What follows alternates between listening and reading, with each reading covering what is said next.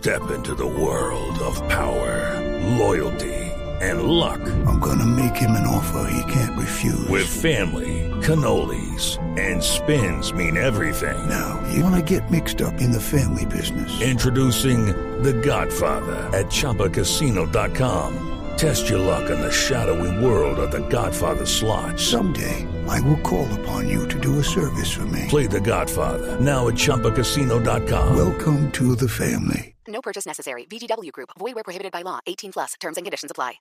Voces y sonidos de Colombia y el mundo en Blue Radio y BlueRadio.com, porque la verdad es de todos. Esa frontera queda cerrada pues, hasta nuevo aviso. Crisis fronteriza entre Colombia y Venezuela. Todos estamos sufriendo. Toda mi vida entera ahí metida. Información especial de Blue Radio.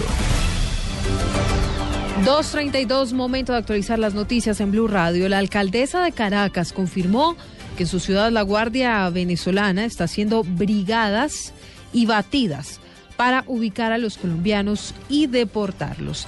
Desde Medellín, la información eh, con Byron García. Según Helen Fernández, alcaldesa encargada de Caracas, la Guardia Venezolana está entrando a los sitios más pobres de su ciudad en búsqueda de colombianos para deportarlos. Explicó que en el último caso, cinco compatriotas fueron sacados a la fuerza de una iglesia. Habían no menos de 300 funcionarios de la Policía Nacional, Guardia Nacional, habían antimotines. Yo dije, va a pasar algo acá. Al día siguiente supe que habían entrado a la parroquia de Antímano y se habían llevado cinco colombianos y lo habían deportado. Para la burgomaestra es claro que el gobierno de Nicolás Maduro cerró la frontera y emprendió una serie de atropellos contra los colombianos para alterar el panorama político de cara a las elecciones parlamentarias del mes de diciembre. En Medellín, Byron García, Blue Radio. Byron, gracias Blue Radio en este cubrimiento especial sobre la crisis que se vive en la frontera y es que la registraduría ya adelanta operaciones en 11 albergues de Cúcuta para expedir documentos de identificación a todos los colombianos que fueron deportados del vecino país. Simón Salazar. La registraduría informa que se encuentra desarrollando campañas de identificación gratuita a todos los colombianos deportados de Venezuela que requieran la expedición de su documento de identificación. De esta manera se va a garantizar la inscripción del registro civil de nacimiento, la expedición de tarjetas de identidad y cédulas de ciudadanía por primera vez. Además, se garantizará los duplicados de estos documentos pues actualmente tienen un costo. De ser necesario, los funcionarios de la registraduría especial de Cúcuta van a destinar equipos de atención adicionales para cubrir la atención de la población deportada. Por otra parte, la entidad tiene establecidos planes de contingencia en La Guajira y Arauca en caso de cierre fronterizo. Simón Salazar, Blue Radio. En Blue Radio acompañamos a los colombianos deportados desde Venezuela. Todos estamos sufriendo. Toda mi vida. Estos son los rostros de la humillación. Angélica Mina Ramírez, Doña Angélica, ¿cuántos años tiene usted? 52, ¿Cuánto vive en Venezuela? tres años, trabajaba en una finca, porque me dijeron que me saliera, que me viniera por ser colombiana. Mal he hecho porque yo no tengo a nadie, ni familia ni nada. Nada del trabajo, porque tenía buena finca. Para ver si el gobierno me, da una ayudita para ver que hago un trabajo algo. Dos de la tarde, 34 minutos. Seguimos con las noticias en Blue Radio porque mucha atención a través de un fallo del Consejo de Estado fueron revividas las megapensiones. Rocío Franco.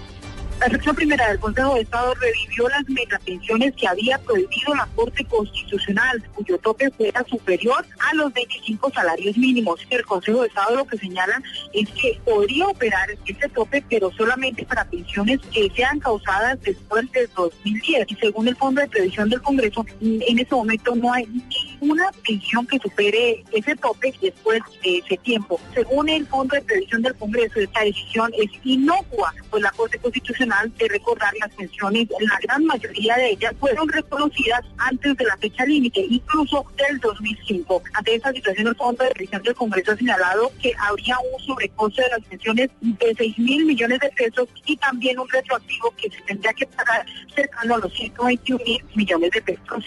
Rural. Rocío, gracias. Y luego de conocerse la captura del alcalde de Buenaventura, Bartolo Valencia, por un presunto caso de corrupción, el presidente del Consejo afirmó que se debe avanzar en las investigaciones porque esta situación podría ser aún más grave de lo que parece. Vamos a Cali, Andrés Díaz. Juan Carlos Olaya, presidente del Consejo de Buenaventura, aseguró que la captura de Bartolo Valencia debe ayudar a las autoridades a concluir otras investigaciones que se adelantan contra el hasta hoy alcalde del Distrito Especial de Buenaventura. Es una noticia muy lamentable para Buenaventura, toda vez que eh, los últimos tres alcaldes eh, han corrido con este mismo eh, eh, tipo de situaciones y anomalías. El alcalde Ocoró, el alcalde Quiñones, Saulo y ahora el alcalde Bartolo Valencia. Las mafias y las, fuerzas oscuras que colocan esas grandes cantidades de dinero en esas campañas, pero finalmente esas grandes cantidades de dinero de, de esas campañas terminan pagándose con favores políticos, con corrupción. A Bartolo Valencia, las autoridades también lo investigan por el asesinato del concejal Stalin Ortiz, quien perdió la vida en extrañas circunstancias en enero del 2013, cuando se movilizaba en un vehículo oficial en el sur de Cali. Desde Cali, Andrés Díaz, Blue Radio. En información internacional, al menos 16 personas habrían muerto al interior de una cárcel en Venezuela, esto por cuenta de un incendio. Desde Caracas, Santiago Martínez. Hola, buenas tardes. Un incendio en el centro judicial de Carabobo, esto es al occidente de Venezuela, a unas dos horas de Caracas, habría dejado 16 fallecidos y otros 17 heridos. De manera extraoficial se conoció que de los fallecidos la mitad serían mujeres y la otra mitad serían reos. Estas mujeres pernoctaban en el lugar al momento del incendio. Asimismo, de los 17 heridos, ocho serían reclusos y nueve serían mujeres. Este incendio se habría generado alrededor de las 3 de la madrugada, producto supuestamente de un cortocircuito en el cableado dentro de una de las celdas. A esta hora, los heridos son atendidos en un centro asistencial en la ciudad de Valencia, capital del estado Carabobo. Es la información a esta hora, Santiago Martínez, Blue Radio. Y ahora en Blue Radio, la información de Bogotá y la región. 2.37 minutos desde el Consejo de Bogotá denunciaron irregularidades cometidas al parecer por parte del distrito en la ejecución del programa Jóvenes en Paz. Paola Santofimio.